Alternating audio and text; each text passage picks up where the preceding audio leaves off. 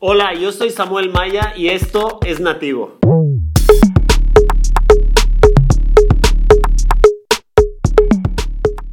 Hoy tengo el gusto de presentar a una persona que hemos trabajado juntos ya, algunos proyectos. La verdad, me gusta mucho su pasión, me gusta mucho lo que, lo que hace. La primera vez que lo conocí, le dije, tú vente de vendedor conmigo.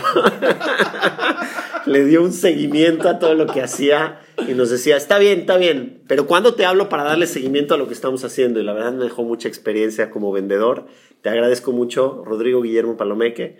Eres director y fundador de Mantra, una agencia de comunicación que se distingue por generar marcas, branding, eh, audiovisual y también este, mucho contenido, ¿no? Guillermo, Rodrigo, Guillermo, bienvenido. Cuéntanos un poco de ti, ¿quién eres?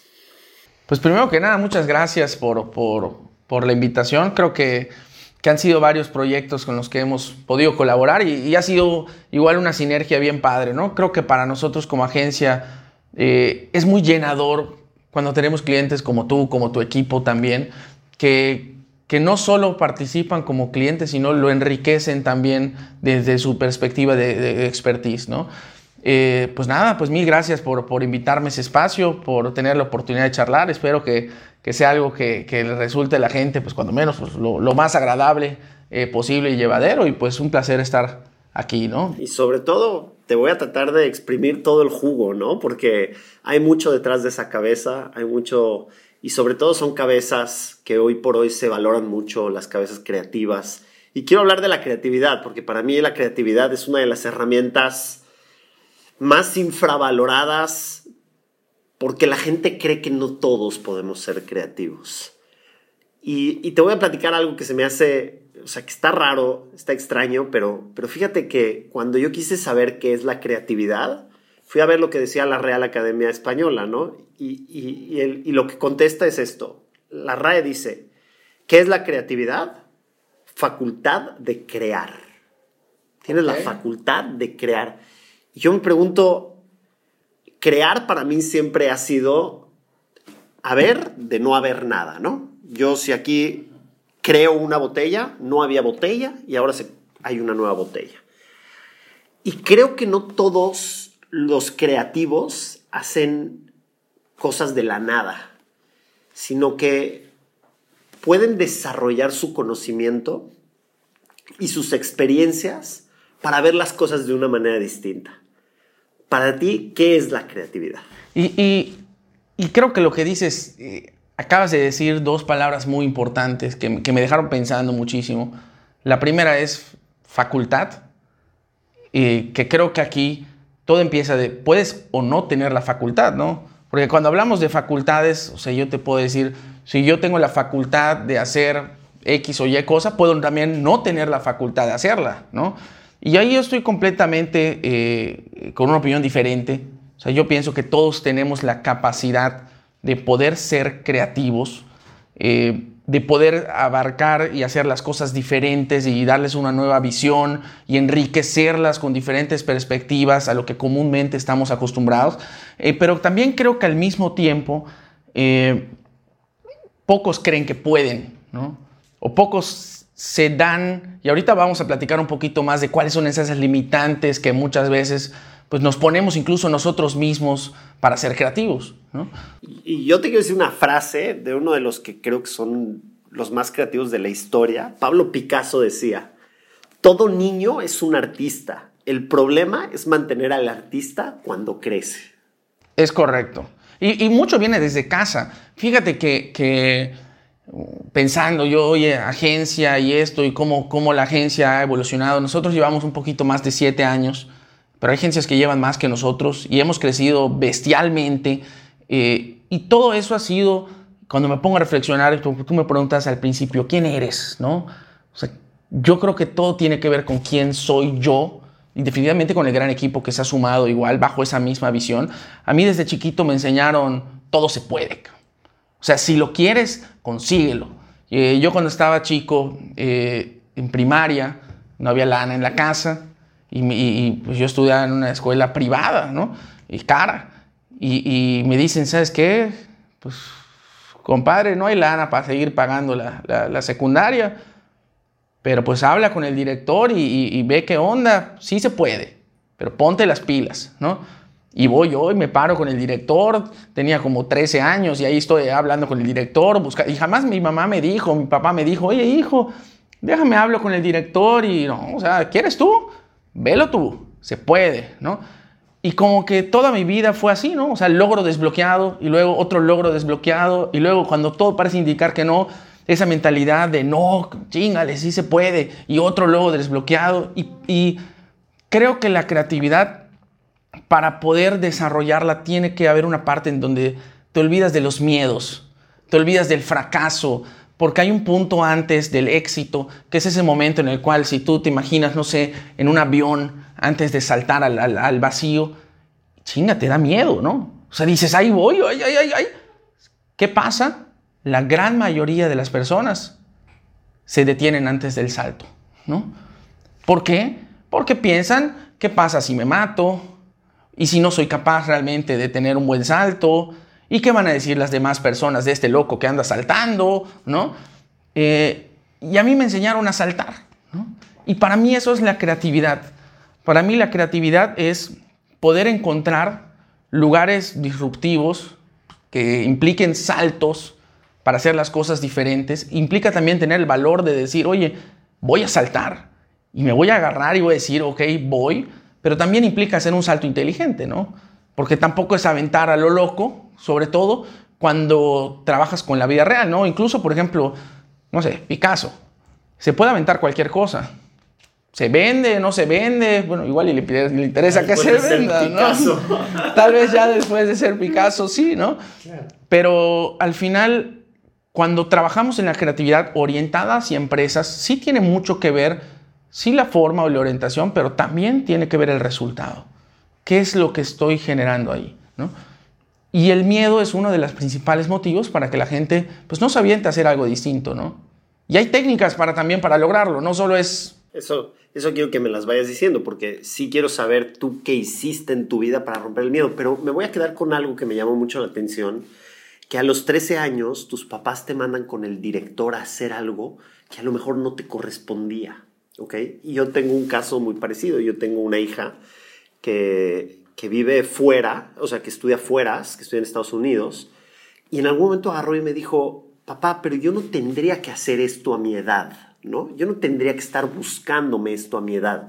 Las, mis amigas, lo normal de mis amigas es de que sus papás se encargan de hacer esto. Y ella por una situación especial se tuvo que encargar de hacer muchas cosas, se, tuvo que encargar de pedir becas, se tuvo que encargar de hacer, este, de desarrollar una habilidad que no tenía antes. Y en muchas ocasiones, visto desde fuera, pudiera ser algo que hasta podría ser hasta mal visto, ¿no? El decir, ¿Cómo un papá le hace eso al hijo que tiene 13 años? Y date cuenta que fue un momento en tu vida donde te cambió y trascendió en tu vida, donde tus papás te enseñaron a decir, todo en la vida se puede y puedes quedar, hay de dos, o quedas como víctima, y tú pudiste haber sido una víctima, decir, pues no lo intento, igual no me tocaba y no tenía yo nada que hacer, pues ni modo que me salga a los 13 años a generar dinero para poder pagar mi escuela, ¿no? pero lo tomaste totalmente al revés y al tomarlo completamente al revés, ve lo que salió, ¿no? O sea, ve lo que hoy puedes hacer. Hoy tienes tu empresa de creatividad en algo que a lo mejor en su momento podría haber sido injusto. ¿Cómo lograste tomar esa parte y desarrollarla y verla como una oportunidad en vez de como algo que tuviste que hacer en tu vida y algo como que feo, ¿no? y, creo, que, creo que una de las cosas que, más influye es, pues bueno, uno, que te avienten, ¿no? O sea, decir, oye, compadre, pues tú lo tienes que ver y no te lo voy a ver tú porque quien quiere seguir allá eres tú, ¿no? O sea, si, si tú no quieres seguir allá, pues vamos a otra escuela más económica y, tú sigues, ¿no? Y, tú dices, bueno, a ver, espérate, ¿no? Este, o me quedo y hago esto o no hago esto, ¿no? Y también el impulso, creo yo, de sí se puede. A mí me ha tocado ver mucha gente que en casa les dicen demasiados nos. Oye, es que, es que mejor no te expongas. Oye, ¿sabes qué? Mejor, yo lo veo, ¿no? Entonces yo creo que ese tema y, también no, no, no, quisiera yo decir que, que te puedo decir, oye Samuel, este, este, es que yo soy un sobrehumano, ¿no? Y cada vez que pienso en algo, yo creo que así ha sido como, como, como la vida, mis papás me fueron enseñando, yo lo fui adoptando como parte de mi cultura, o sea, sí se puede y sí, porque lo mismo me pasó en la carrera, ¿no? Cuando llego a la carrera tampoco había lana, ¿no? Y lo mismo me pasó cuando abrimos la agencia, tampoco había lana. Y lo mismo me pasó en, en, y ahorita estoy hablando de económicos, ¿no? Pero obviamente ya en la operación y en la vida cotidiana surgen en mil cantidad de, de, problemas más, ¿no? Entonces yo creo que es un chip de, de empezar uno positivo, ¿no? O sea, decir, eh, independientemente que sea la situación, sí se puede, tengo la capacidad y tengo la misma cabeza que cualquier ser humano, tengo el mismo cerebro que Steve Jobs, tengo el mismo cerebro que Mark Zuckerberg, tengo el mismo cerebro que Samuel Maya, tengo el mismo cerebro que cualquier persona que me rodee, ¿no? Y puedo ser capaz de hacer cosas igual de extraordinarias que esas personas, Y confiar en que sí y, intentar mantener ese positivismo e intentar mantener sobre todo la acción. ¿Qué tengo que hacer yo para que suceda? Ah, que obviamente también como todo, me imagino que te sucederá a ti. En algún momento yo habré dicho, chinga, o sea, ¿qué estoy haciendo acá? ¿No? O sea, ¿por qué estoy haciendo yo esto ahorita? ¿Qué estoy haciendo en este momento con mi vida? ¿No? O sea, ¿realmente tengo yo que hacer esto que estoy haciendo? ¿Qué necesidad? Pero eso al final son pequeñas dudas. Creo que todo el mundo lo piensa en algún momento y dices, oye, chispas, ¿sí será que me voy a aventar este, este paquete? Pero el hecho de decir va y nunca congelar a la acción y seguir y seguir y seguir y seguir y mantenerse positivo y yo creo que es luchar por mantenerse positivo. Ok, yo siempre tengo una frase que, que Albert Einstein siempre dice, o sea, que decía, y decía, la, energía no se genera hasta que hay movimiento de materia. ¿Ok? Y entonces, sí creo lo que estamos haciendo hoy, ¿no? Por ejemplo, estamos empezando un proyecto desde cero que está el mercado llenísimo por todos lados, cada vez salen más coaches, eh, podcasters y, etcétera, etcétera. Y uno puede decir, pues ya que ya llegué tarde, ya no hay para qué hacerlo, ¿no? O sea, y ahí nos podemos decir, ¿y por qué yo puedo ser diferente a todos los demás que ya están en el mercado y por qué yo sí, por qué yo no? Entonces, lo que decías, normalmente la gente puede agarrar y decir, pues, ¿para qué me aviento? ¿Para qué lo hago si ya está? ¿Para qué? Entonces, llega un momento y y rompes con ese miedo, que ahorita quiero platicar un poco del miedo, que creo que es el, lo peor en contra de la creatividad, ¿no? Y rompes con ese miedo y empiezas a hacer cosas diferentes y las cosas se van dando, se van dando como tal, ¿no? ¿Cómo perder el miedo a las cosas? Porque existe un miedo muy tangible que es me tiro el avión, no se abre paracaídas, me muero. Punto. Ya, ¿ok? Pero ¿cómo perder el miedo a emprender?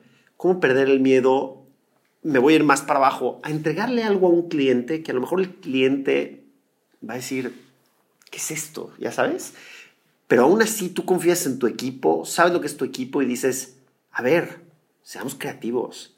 Y el miedo, no me importa. ¿Cómo hacerle? ¿Cómo perder ese miedo? La primera cosa que creo yo es el miedo se pierde haciendo las cosas.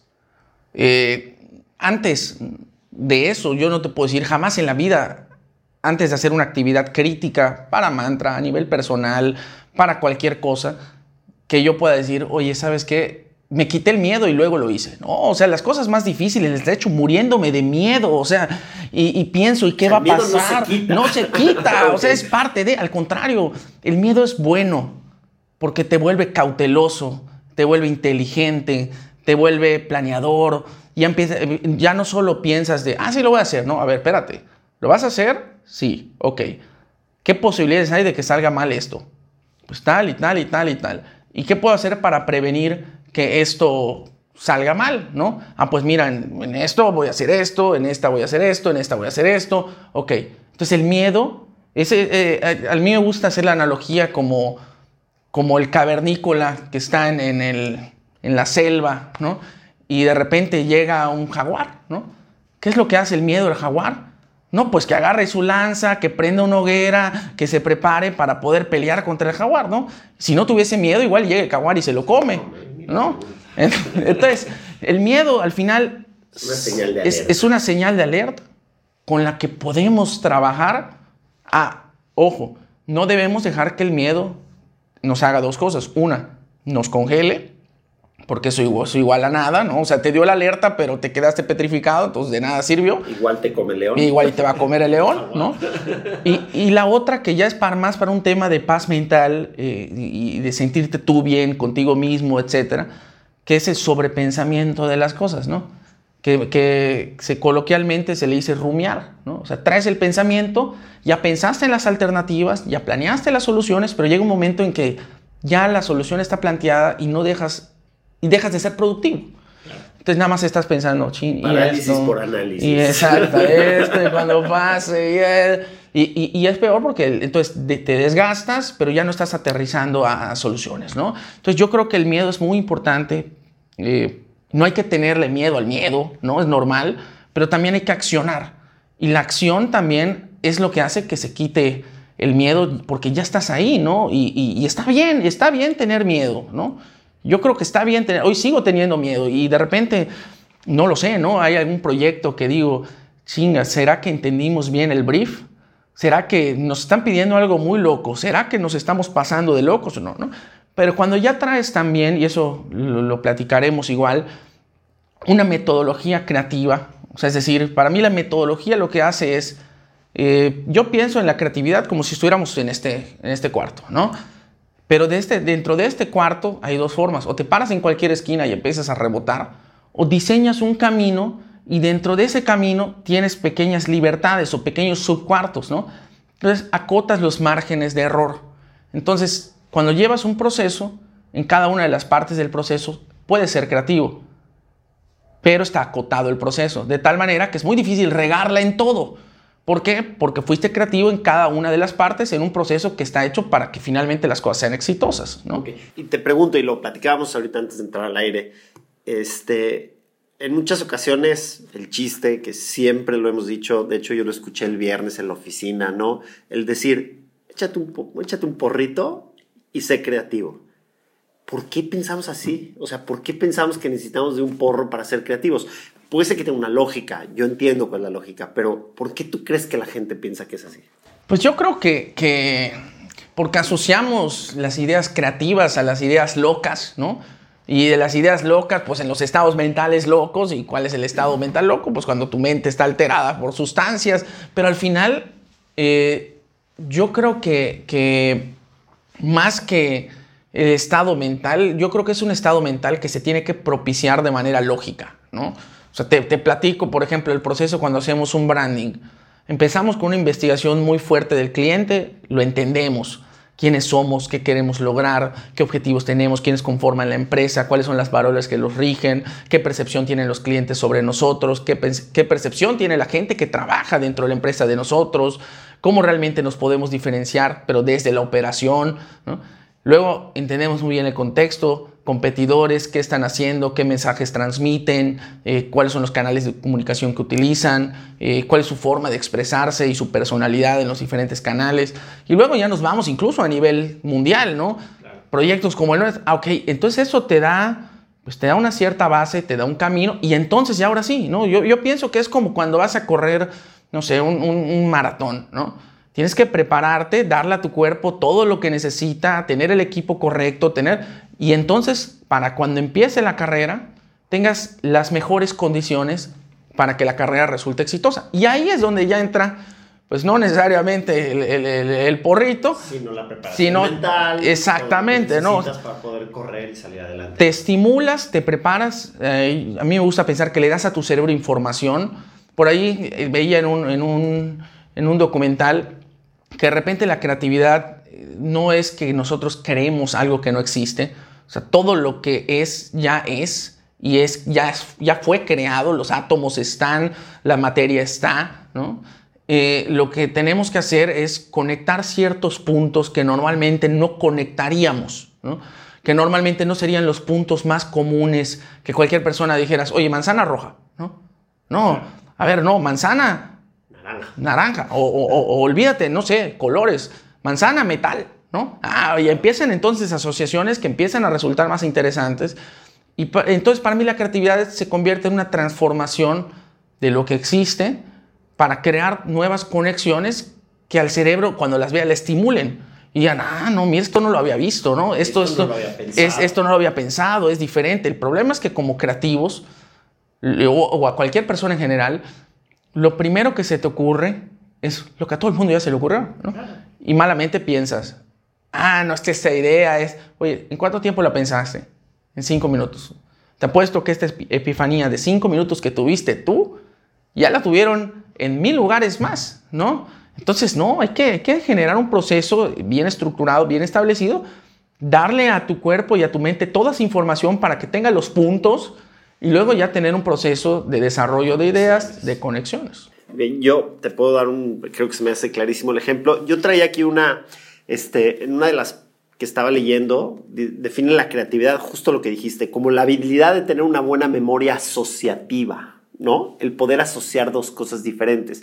La capacidad de traer diferentes estímulos que has tenido a lo largo de tu vida y a lo largo de tus experiencias y poderlos combinar de una forma productiva. Y lo primero que se me viene a la cabeza es lo que Steve Jobs hizo, ¿no? O sea, yo necesito tener mis mil canciones aquí, en un iPod, ¿no? Y la gente decía, pero eso es imposible, ¿no? No puedes tener mil discos, que antes guardábamos los discos y los presumíamos los discos en un iPod. Y él dijo, es que quiero mi música y me la quiero llevar a todos lados. ¿Cómo le hago? Y entonces ahí salió el momento creativo, ¿no? El poder asociar dos cosas y eso me fascinó porque pues, es lo que estás diciendo, ¿no? La parte de la asociación de cosas y sobre todo tratar de pensar y salir de donde estás, ¿no? Y decir, ¿y por qué no esto? ¿Y por qué no esto? Sin jugar con, o sea, sin temerle a nada. Y creo que viene, que viene incluido en lo que decía Pablo Picasso, porque ¿cuál es la característica de los niños?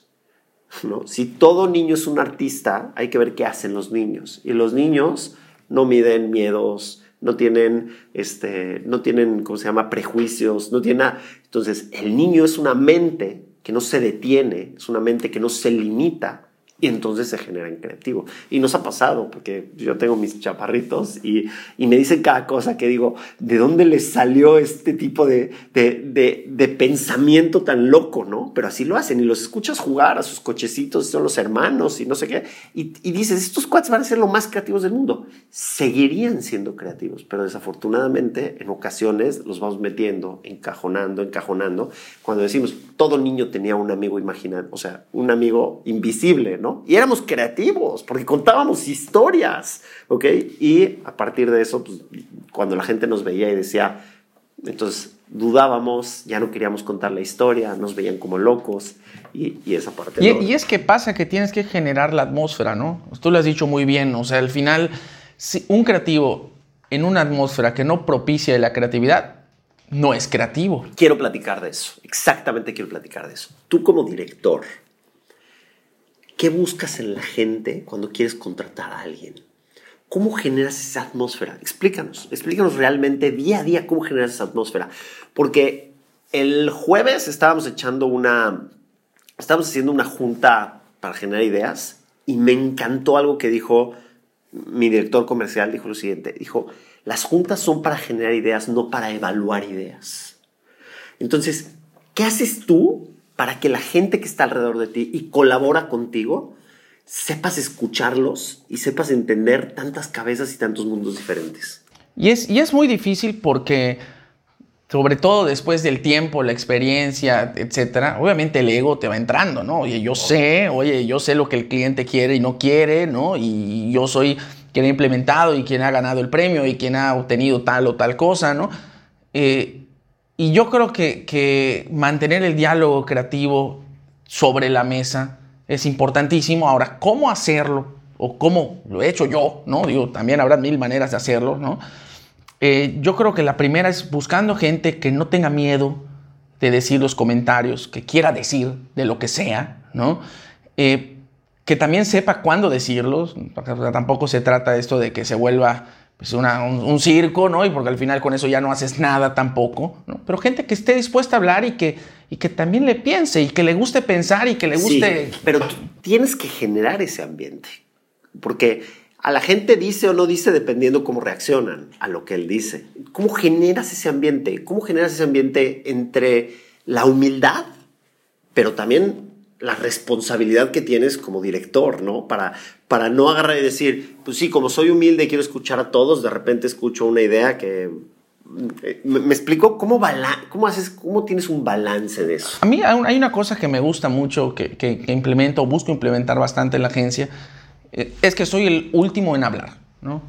Eh, o, sea, se plantea un tema en cuestión, yo quiero que todos opinen y la última opinión va a ser la mía. ¿Por qué? Porque en el momento en el que tú al final, y se nos olvida, ¿no? Porque, oye, yo quiero que mi gente sea proactiva, yo quiero que todos propongan ideas, pero llega el superdirector general y diga, oye, para la campaña esta vamos a hacer esto. Y esto va así, así, así. Pero, pero, no, no, no, ya está aprobado, ya está autorizado, así se va a hacer, punto. Ahora sean creativos. Ahora sean creativos. No, pues, pues ¿dónde, no? Los mataste. Ya, ya. Y no, y, y, tú dices, no, pues es que si a alguien no le gusta que me lo diga. Y, y yo, la, pues sí, ajá, o sea, lo dices muy fácil, desde la silla muy cómoda del director. Eh, ¿Tú crees que que a lo mejor una persona que no es el director va a venir a contradecirte, tú que eres el dueño de la empresa, el fundador y aparte eres el que mueve y dirige el barco. Claro que no, me explico. Entonces, lo primero para mí es ser el último en hablar.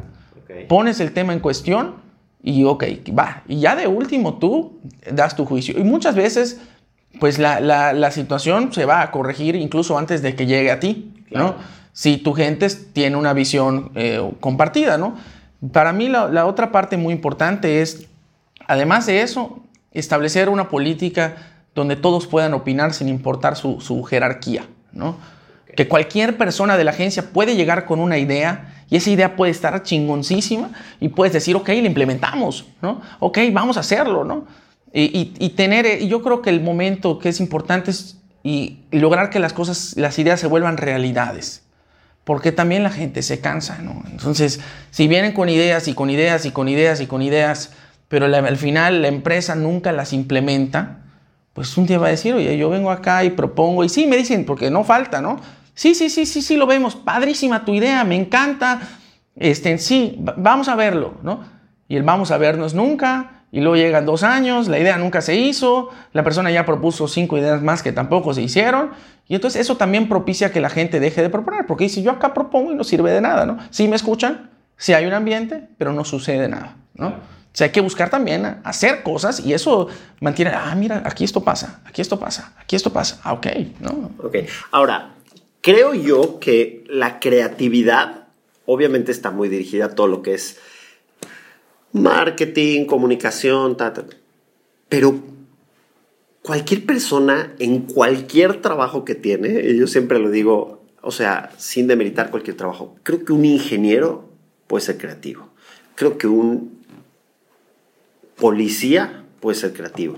Creo que un, o sea, no, no quiero decir algo más para demeritar. Un piloto de avión pudiera ser creativo para ahorrar combustible. No sé, estoy pensando en cosas que la verdad no sé, pero al menos creo que lo imagino.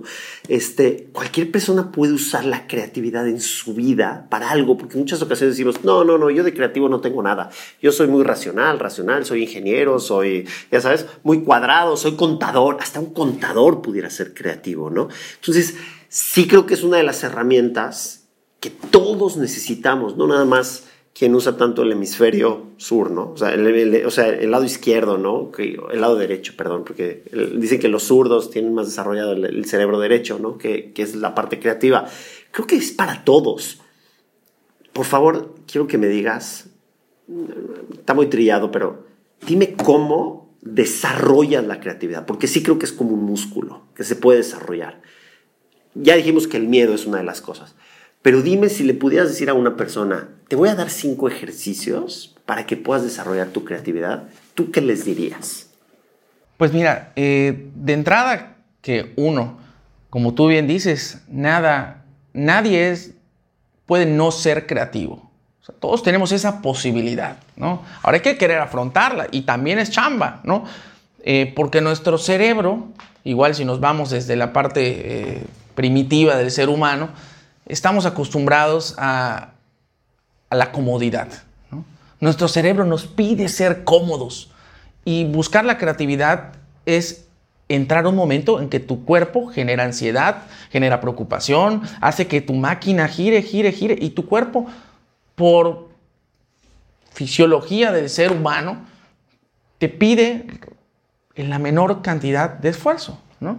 Entonces, primero, uno, pues hay que querer aventárselo. Segundo, tener en claro que es muy valorado, por ejemplo, ahorita que decías contador, los contadores creativos, creo que son los contadores más valorados, 100%. porque cualquiera te puede llevar un libro contable, ¿no? Ahora, ese libro contable, llevar una buena estrategia de algo diferente que te permita a lo mejor tener algún tipo de ahorro, estímulo, aprovechar cualquier X o Y cosa, eso no te lo genera cualquiera, ¿no? Y, y eso vale mucho, ¿no? Ahora, para mí el, ejercicio número uno que, normalmente eh, estimulo que se haga en la agencia es, uno, puedes tomar algo de fuera y traerlo, ¿no? es, decir, oye, mira, pues a lo mejor, no sé, una dinámica en redes sociales que vi que se están haciendo con cuentas de Estados Unidos que se dedican a ese mismo giro, la puedes tropicalizar y, implementarla aquí, adaptándola para que pueda funcionar con, tu mercado, ¿no? Entonces, para mí un primer ejercicio es, ojo, puedes agarrar algo de fuera que ya existe y puedes traerlo. Ojo, eso no significa que puedas agarrar lo que tu competencia está haciendo y hacerlo también. Eso no es creatividad, eso es copia. Sí, 100%. Eso hay, un, hay un hilito, ya hay un hilito muy delgado, ¿no? Muy, muy, delgadito, ¿no? Entonces eso igual hay, hay, que tener mucho cuidado, ¿no? Para mí ese es un primer muy buen ejercicio, ¿no? Lo segundo es preguntarte, ¿esto que estoy haciendo acá realmente es más que nada es un filtro, más que un ejercicio, ¿no? Ya cuando llegas a la idea, ¿lo he visto antes? ¿Dónde? Y se ha usado. Y, no necesariamente esto está mal, ¿no? O sea, por ejemplo, nos ha tocado trabajar con clientes de industrias bastante conservadoras o empresas que llevan más de 100 años de operar, que jamás en tu vida te van a probar algo que nunca se ha visto porque la empresa es conservadora, ¿no? Pero tampoco puedes hacer exactamente lo que ya se hizo o lo que otras empresas han hecho, porque entonces tu, tu capacidad de innovación o de impacto en la gente pues va a ser mínima. ¿no? Entonces es una pregunta que te tienes que hacer obligada y dependiendo de la circunstancia del proyecto, decidir. Si hay que hacerlo distinto, sí, no puede ser lo mismo. ¿Qué tan distinto? Dependiendo de lo que el proyecto me lo permita. ¿no? A mí si me preguntas, ¿qué tanto recomiendas? Hasta donde te dejen. Y si puedes hacerlo 100% distinto, hazlo. ¿no? Eh, claro, validando que pueda funcionar, no nada más de hacerlo distinto por hacerlo distinto, ¿no? Otro ejercicio, a mí me encanta eh, el ejercicio face to face, ¿no? Diciendo ideas, pero que no tengas miedo de decir la combinación de palabras, ¿no? O sea, ejemplo, vamos a ponerle nombre a, a esta botella, ¿no? Y tú empiezas, este, en botella azul. Si en ese momento tú dices, no, porque ¿por qué dices botella si es botella? Ya ya, frenaste el ejercicio, ¿no? Ya frenaste el ejercicio. Entonces yo te digo, no, botella naranja, no. La botella curva, no. Botella curvilínea, no. Eh, agua curva, no. Agua curva. Entonces, y tú me respondes y yo te digo y dejamos que las ideas fluyan, igual luego me voy con el lápiz y empiezo a desarrollar y a trazar, etcétera. Yo creo que ese es un muy buen ejercicio, sobre todo cuando estamos atorados, ¿no? Hay veces que tenemos ciertos bloqueos y, estás tú ahí y chispas, ¿y cómo le hago? Ya me quedé y no salgo la idea y, te empieza a entrar la frustración y, cuando te la frustración todavía piensas menos y cada vez menos. Entonces, por ejemplo, esos son dos ejercicios este, muy, muy básicos, ¿no? Otro tipo de ejercicios son empezar a, a, juntar lo que habíamos hablado al principio, ideas que no están conectadas y empezarlas a conectar, ¿no? Y a ver qué sale. Y a, ver qué sale, ¿no? Y, y, luego, acordemos que le vamos metiendo información al cerebro y luego vamos nosotros ya buscando, ah, mira esto que conecté con esto, a ver, y te da, tal vez no la respuesta. Pero te empieza a abrir puertas. Te empieza a dar un camino, ¿no? Y otro creo que, creo que es muy valioso es eh, la investigación. Claro. Leer. Siempre. Leer, leer, leer, leer, leer, y eso al final también te da te va abriendo la mente para poder lograr romper esas pequeñas barreras mentales que, no te dejan, ¿no? Ahora, em, te quiero hacer una pregunta. ¿En qué momento de tu vida te diste cuenta que tú podías desarrollar mucho la creatividad? Mira, eh, y yo creo que es una de las principales cosas por las cuales yo no estudié diseño, ¿no? que me encanta el diseño, soy un apasionado del diseño, podría entrar y, estar viendo revisiones de diseño todo el día y no tendría ni un solo problema y me encanta, pero porque simplemente me di cuenta que mi habilidad principal no era esa. Toda la vida me encantó pintar, por ejemplo, de niño eh, siempre pintaba y mis dibujos eran horribles, horribles, o sea, horribles. Eh, y me encantaba, por ejemplo, recuerdo que jugaba muchísimo un juego este de los, de los Sims, ¿no? Y, más que construir o, hacer la vida del sim, lo que a mí me gustaba era construir la casa, ¿no? Y elegir paredes y elegir muebles y qué combina y qué no, y elegir macetas y elegir eso. Y luego me empecé a dar cuenta que eso también me gustaba, ¿no? Y luego me empecé a dar cuenta que me gustaban otras cosas, pero que tal vez mi habilidad técnica no era la mejor, ¿no? Yo veía amigos que dibujaban y mucho mejor, mucho mejor que yo, ¿no? Y pues yo no, ¿no? Pero me gustaba, ¿no? Entonces yo pensé, ¿cómo puedo estar en este mundo que me gusta, pero que al final tal vez no soy el mejor artista para ejecutarlo, ¿no? Entonces ese, ese fue un camino y la otra forma es que yo creo que la creatividad es, una parte igual de, estar buscando alternativas diferentes para que las cosas funcionen. Y, muchas de las cosas que, yo he hecho con mi vida personal y laboral, pues creo que se han basado un poco en eso, ¿no? O sea, en decir, oye, a ver, esto tengo así, pero necesito que sea diferente para poder lograr acá, a ver cómo le podemos hacer, si decimos esto, pero hacemos esto y metemos esta parte en el proceso y todo eso lo licuamos, resulta esto, ¿no? Entonces cuando me empecé a dar cuenta que, tenía esa capacidad como de solucionar problemas, de encontrar eh, cosas donde otros no las veían, dije, ¿sabes qué? Esto, esto me gusta y es estimulante también para mí porque te das cuenta que las puedes resolver y que las puedes resolver bien. Eh, y, y creo que ahí es donde dije, no, ¿sabes qué? Esto sí, sí, sí si me gusta, ¿no? Me llena, me apasiona, conectándolo con todo lo demás. Y ahí dije, no, pues aquí está mi rol, ¿no? Te voy a hacer una pregunta muy cañona, que seguramente la tienen ustedes siempre. ¿Cómo lidiar con esa parte de que a los clientes la creatividad siendo algo tan intangible, te digan, ah, por eso te voy a pagar esto? O sea, ¿cómo? sé que te ríes porque obviamente todos los creativos piensan lo mismo, ¿no? Y sufren de lo mismo, ¿no? Y la gente que no es creativa, que te dice, ¿por este logo? O sea, ¿eso me quieres cobrar por este logo? Si yo me meto a internet y bajo logos y me cobran, y es gratis, y, tú me estás cobrando por hacer esto, ¿cómo hacerle entender a la gente el valor de la creatividad? Ese es el trabajo diario. Eh, si, voy un poquito en retrospectiva, eh, yo creo que la primera cosa importante es entender que la gente no sabe, ¿no? Creo que muchas veces como creativos pecamos de eso, que, que yo te muestro esta botella, regresando al ejemplo de la botella, y tú sabes que hubo un proceso, no sé, a lo mejor tuvieron que derretir plástico, tuvo que entrar una línea de producción, tuvo que entrar a N cantidad de procesos para que finalmente llegara esta botella a tus manos, ¿no? En el caso de los procesos creativos, ya ahora se sabe mucho más que antes, pero antes la gente no tenía idea, ¿no? Entonces, lo primero es comprender y aceptar que está bien que la gente no sepa. Y que es nuestra labor como agencia enseñar cómo se debe de hacer. Entonces, si te das cuenta, por ejemplo, una junta con mantra al inicio, nosotros si nos pides una cotización no te la damos. Primero te damos una cita. Te platicamos quiénes somos y cuál es nuestro proceso.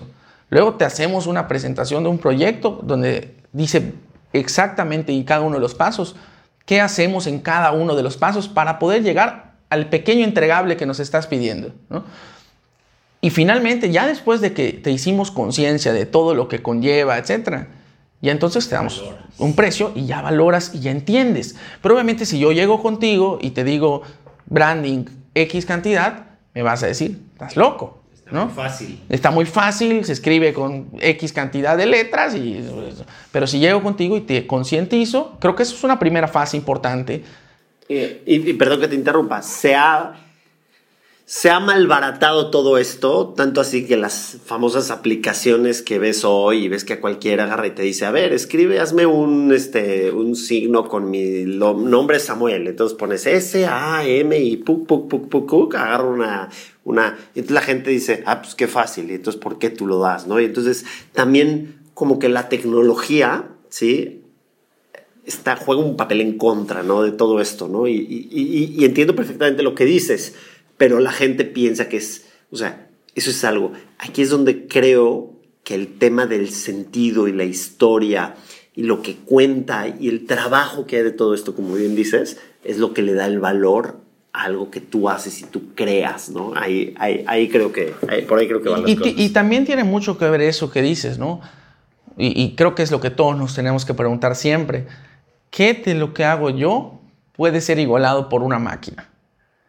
Y, qué, y, entonces tengo que hacer algo mejor, ¿no? Porque si una máquina lo puede hacer, pues van a contratar a la máquina, ¿no? Va más barato, está más rápido, se queja menos, ¿no? Está mejor, ¿no? Está mejor. Eh, entonces yo creo que es de entrada eso uno, ¿no? Saber, y también presumir lo que haces. En, Mantra tenemos un eslogan eh, que usamos mucho al final de nuestras presentaciones, que es queremos presumirte, ¿no?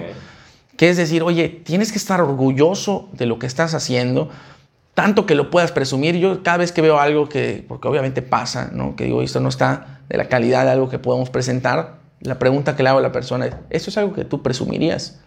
Si tú, si tú tuvieras esta marca, ¿te la tatuarías en el brazo por el resto de tu vida? Ah, qué buena pregunta está esa. Si no, pues no estamos listos para presentar, ¿no? Y hay que estar listos porque tenemos ¿Y una cómo detener un proceso así? Porque, y esa es una pregunta que te quisiera hacer. ¿Cómo detienes un proceso así cuando algo tiene que satisfacer lo que estás entregando, el entregable, pero por otro lado, trabajas como una empresa, ¿no? Y tienes tus tiempos y tus tiempos cuestan y tienes que hacer un entregable eh, con tantas horas. ¿Cómo saber medir qué vale más? Porque sí le pasa a mucha gente y, junto con esto te hago otra pregunta que te quería hacer. ¿Cómo pasas de ser un gran creativo a un gran empresario? Porque no es lo mismo. Y, son dos cosas que luego hasta, ¡pum!, hasta chocan, ¿no? Y dices, el empresario busca eficiencia de tiempos, este, ¿cómo no acabas siendo tú el que usa un proveedor de maquinita para entregarlo porque así es más eficiente y cobras menos, ¿no? O sea, ¿me entiendes mi pregunta? Sí, totalmente.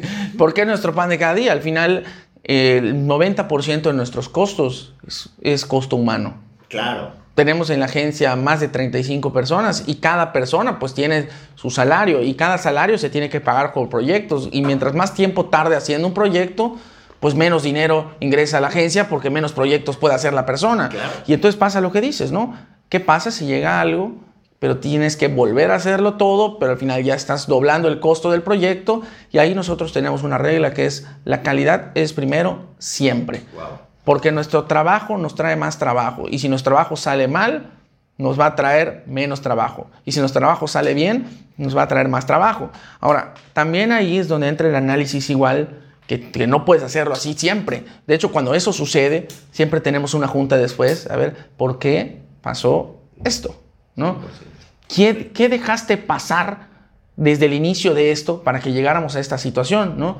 La persona que lo estaba haciendo estaba capacitada para hacerlo, se le dio la información correcta, dónde pudimos haber información truncada, eh, de quién fue la culpa de esto, tanto mía como de cualquier otra persona, quienes fuimos los involucrados, porque hay que atacar con las soluciones específicas con cada uno de los involucrados, mapearlo muy bien y entonces ahora sí, ¿cómo les vamos a hacer para que esto no nos vuelva a suceder? Pero nunca debe ser un impedimento para nosotros el entregar algo que no represente la calidad de la agencia, ¿no?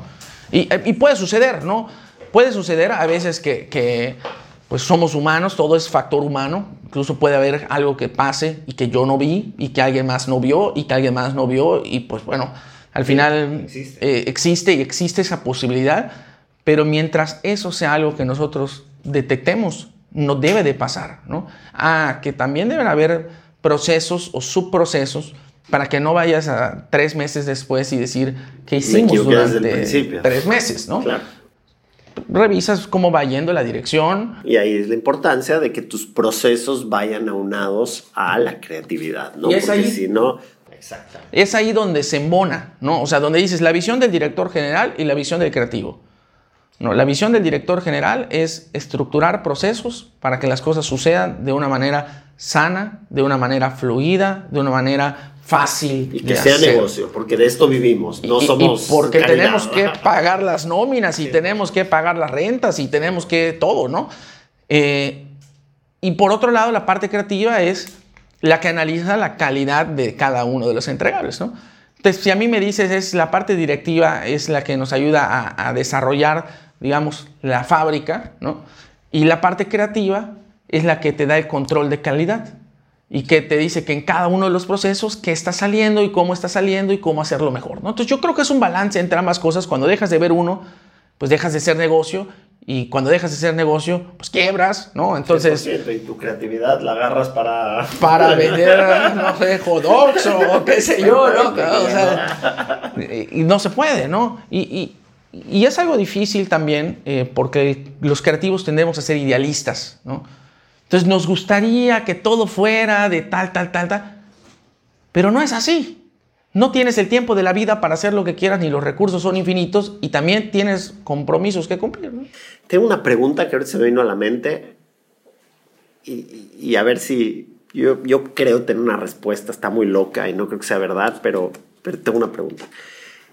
Yo tengo casi dos años en Mérida y me he encontrado con mucho talento pero mucho es muchísimo, muchísimo talento. Mi diseñadora es talentosísima, la gente que conozco alrededor mí es talentosísima, fotógrafos, generadores de contenido, un talento fuera de lo normal. En Mérida, te lo digo sinceramente, a pesar de que yo en la Ciudad de México es mucho más, sí es algo que me ha impactado, ¿ok? El, el talento. ¿A qué lo asocias? Con Mérida o no tiene que ver, o sea, tiene que haber algo, tiene que haber, o sea, obviamente esto pudiera ser un estudio que se realizó en la ciudad de Mérida y ta, ta, ta. ¿Por qué asocias tanto talento a la ciudad, a la ciudad de Mérida o al estado de Yucatán, digamos como sea, a tanto talento que posiblemente no lo haya en otros lugares? Pues mira, yo creo que, que si lo vemos, digo, puedo estar yo equivocado, obviamente no tengo un estudio, eso es pues, lo que yo pienso que, que podría ser, ¿no? Eh, pienso que no somos una ciudad productora de nada, ¿no? Entonces, si tú te vas a alguna otra ciudad y dices, ah, no, pues esta ciudad es minera, ¿no? No, pues esta ciudad es pesquera, no, pues esta ciudad es, no sé, lo que sea, ¿no? Eh, pues Yucatán durante mucho tiempo fue del Enequén.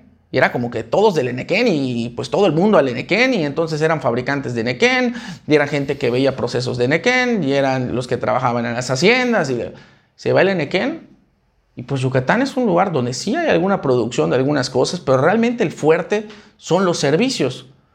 Y para los servicios tienes que ser muy creativo y tienes que ingeniarte para producir lo poco que se puede producir o lo poco que se puede hacer dentro de, para resaltar, porque no hay el gran, digamos, no hay la, la, gran madre de la que todos se cuelgan y ah, ahí está mamá y vamos todos con mamá y son unos pocos los que se separan de mamá y hacen su camino, ¿no? O sea, aquí no hay la gran madre, como no hay la gran madre de los negocios, pues cada quien tiene que buscar algo diferente. Y yo creo que eso estimula muchísimo la creatividad porque te hace estar buscando nuevas ideas, nuevos conceptos, nuevas cosas con pocos recursos tal vez.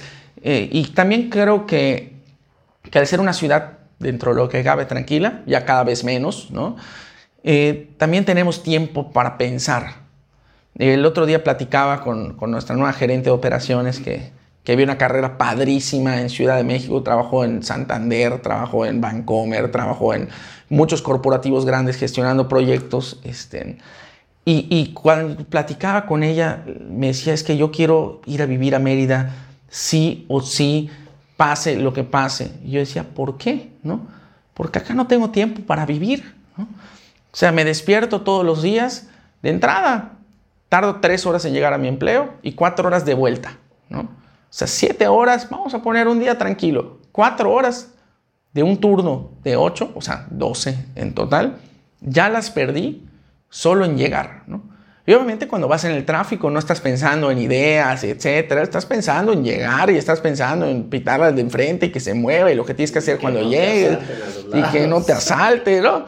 Y yo creo que eso igual es, es algo muy positivo, ¿no? O sea, que acá nos tenemos los tiempos para poder expandir, para poder ver otras cosas que en otros lugares tal vez no tendríamos el tiempo de hacer, ¿no? Me encanta, me encanta la respuesta y me voy a dejar mi respuesta para otro lado, pero creo que tiene que ver con la seguridad también. ¿eh? O sea, creo que tiene que ver también con la seguridad, por lo mismo que decíamos. Cuando vives con seguridad, vives con confianza. Cuando tienes confianza en ti mismo, puedes crear y puedes desarrollar y puedes ser creativo porque tienes una confianza. Entonces, lo que decíamos del miedo, ¿no?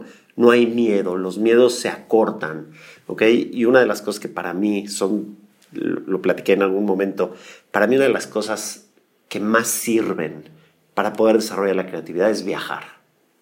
Cuando viajas se te ocurren todos los negocios. Cuando viajas se te ocurren las mejores fotos. Cuando viajas se te ocurren los mejores mensajes de amor a tu esposa. Cuando viajas cambias. ¿Por qué? Porque tu estado mental y tú entras en un estado de paz mental.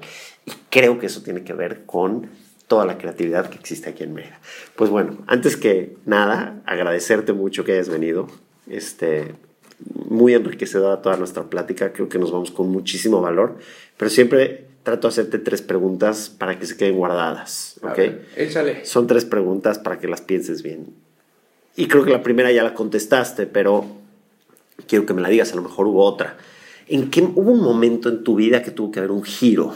Algo que haya cambiado tu vida, que hayas dicho, a partir de ese momento, ¡pum!, cambió mi vida. ¿Cuál fue? Eh, pues yo creo que fue en el momento en el cual dejó de haber lana en casa, ¿no? O sea, yo creo que en ese momento fue cuando dejas de, idealizar o de pensar o de vivir como tan, tan fluidamente, ¿no? Porque creo que la comodidad es muy cómoda, es muy rica, es muy abrazadora y, a todos nos encantaría vivir cómodos el resto de la vida, pero también nos vuelve flojos. Y entonces dejas de esforzarte más. Por, te voy a poner un ejemplo, ¿no? La calificación en la escuela, ¿no? Pues si tienes para pagarla, pues puedes pasar con 6, pasar con 7, pasar con 8, pasar con 9, pasar con 10, ¿no? ¿Tienes beca? Y si tienes beca, pues, pues es de 8, 5 para arriba y, tienes una beca medianona, ¿no? Entonces, el, momento en el cual empieza a haber carencia económica en casa, a, mí me, me, despierta en el sentido de, a ver, esto es matar o morir, ¿no? Y, ¿Y qué tienes que hacer? Y entonces tú mismo te empiezas a exigir y te empiezas a exigir y te empiezas a exigir. Y en un momento en el cual yo me empecé a exigir un cierto nivel y me di cuenta que podía con ese nivel y que no solo podía eso, sino que podía más, entonces dije, ay caray, ¿no? Ah, caray, o sea, y, sí puedo ser yo el de los 95, sí puedo ser yo el de los 10, sí puedo ser yo el que logra tal cosa, el que hace esto, y te va dando la confianza. Y yo creo que ese punto eh, afortunadamente ahora las cosas en casa están mejor que nunca. Eh, pero ese momento, sin ese momento tan crucial y tan importante, yo no sé si me hubiese desarrollado tanto como al día de hoy. Yo no sé si hubiera tenido esa hambre. Eh, tal vez sí, sí, ¿no? Porque igual y la mentalidad de casa también viene un poquito de esa forma, ¿no? pero yo creo que eso, eso fue algo muy, muy, muy positivo y un momento de cambio para mí en mi vida, ¿no? Increíble, me, me encanta. ¿Tienes hijos? No, no tengo hijos.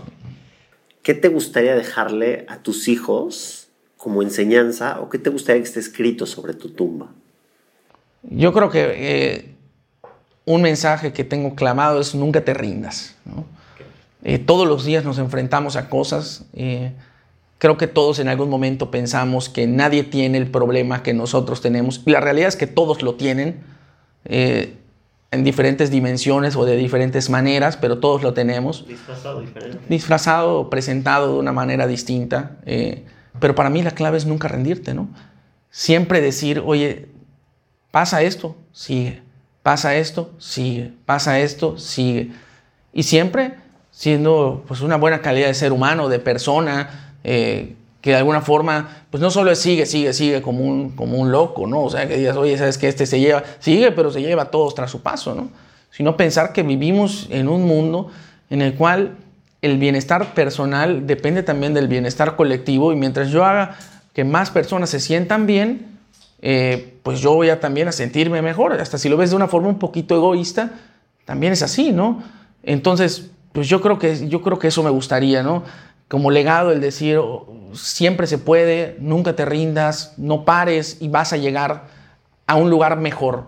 No sé si al lugar que tienes en tu mente, no sé si tan lejos como pensabas, pero sí a un lugar mejor y eso siempre es posible y eso nadie te lo puede quitar. Ok. ¿Y el peor error que hayas cometido en tu vida?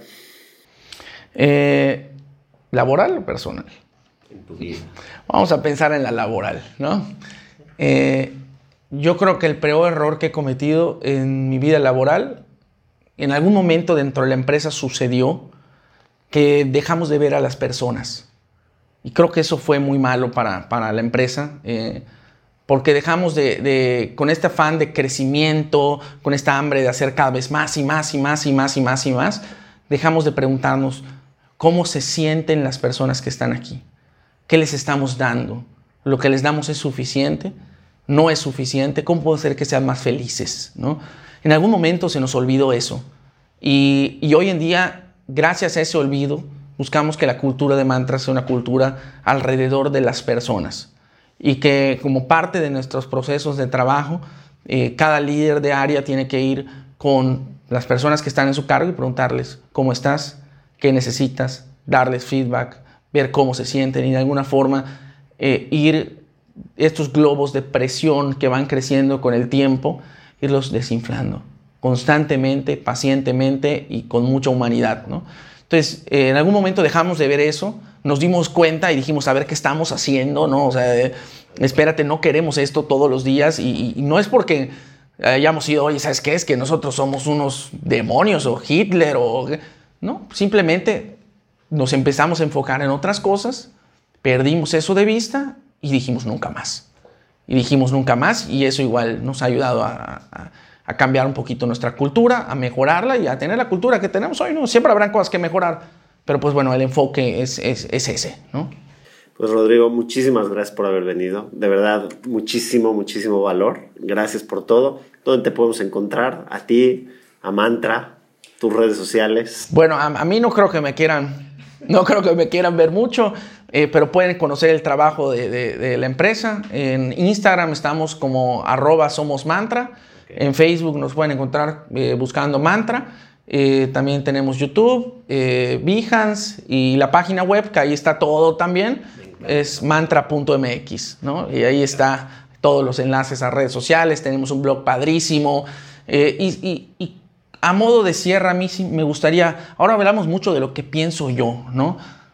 Pero yo creo, y es más, te los dejo en el estudio cuando tú quieras, porque es gente apasionada, es gente talentosísima, es gente muy humana. Al día de hoy hemos avanzado y hemos crecido gracias al fabuloso equipo de trabajo que tenemos al día de hoy, ¿no? Creo que esta, esta gente que es la que impulsa, la que propone, la que pelea, la que dice, la que toma las ideas como suyas y las abraza y busca lo mejor para nuestros clientes y realmente no duerme todos los días buscando en cómo mejorar la estrategia, cómo traer más, cómo hacerlo mejor, cómo buscar que las cosas salgan bien. Yo creo que ese es el motor de la creatividad de Mantra, la gente que compone la agencia y que día a día mejora nuestros procesos internos y, hace que esta bolita de nieve vaya creciendo y creciendo y creciendo y creciendo y nos vamos sumando y sumando y sumando. Es un proceso padricísimo, ¿no? Qué padre, estaría increíble a lo mejor hacer un podcast con todos y escuchar a cada uno de ellos sería algo, un ejercicio padrísimo que me encantaría hacer, pero bueno, no lo dejemos, no lo dejemos en, en, el tintero, sino que hagámoslo. Te vuelvo a agradecer, de verdad, muchas gracias, gracias por estar aquí, gracias por darnos de tu tiempo. Eh, pues bueno, yo soy Samuel Maya y esto es Nativo. Gracias, Samuel. Gracias a ti.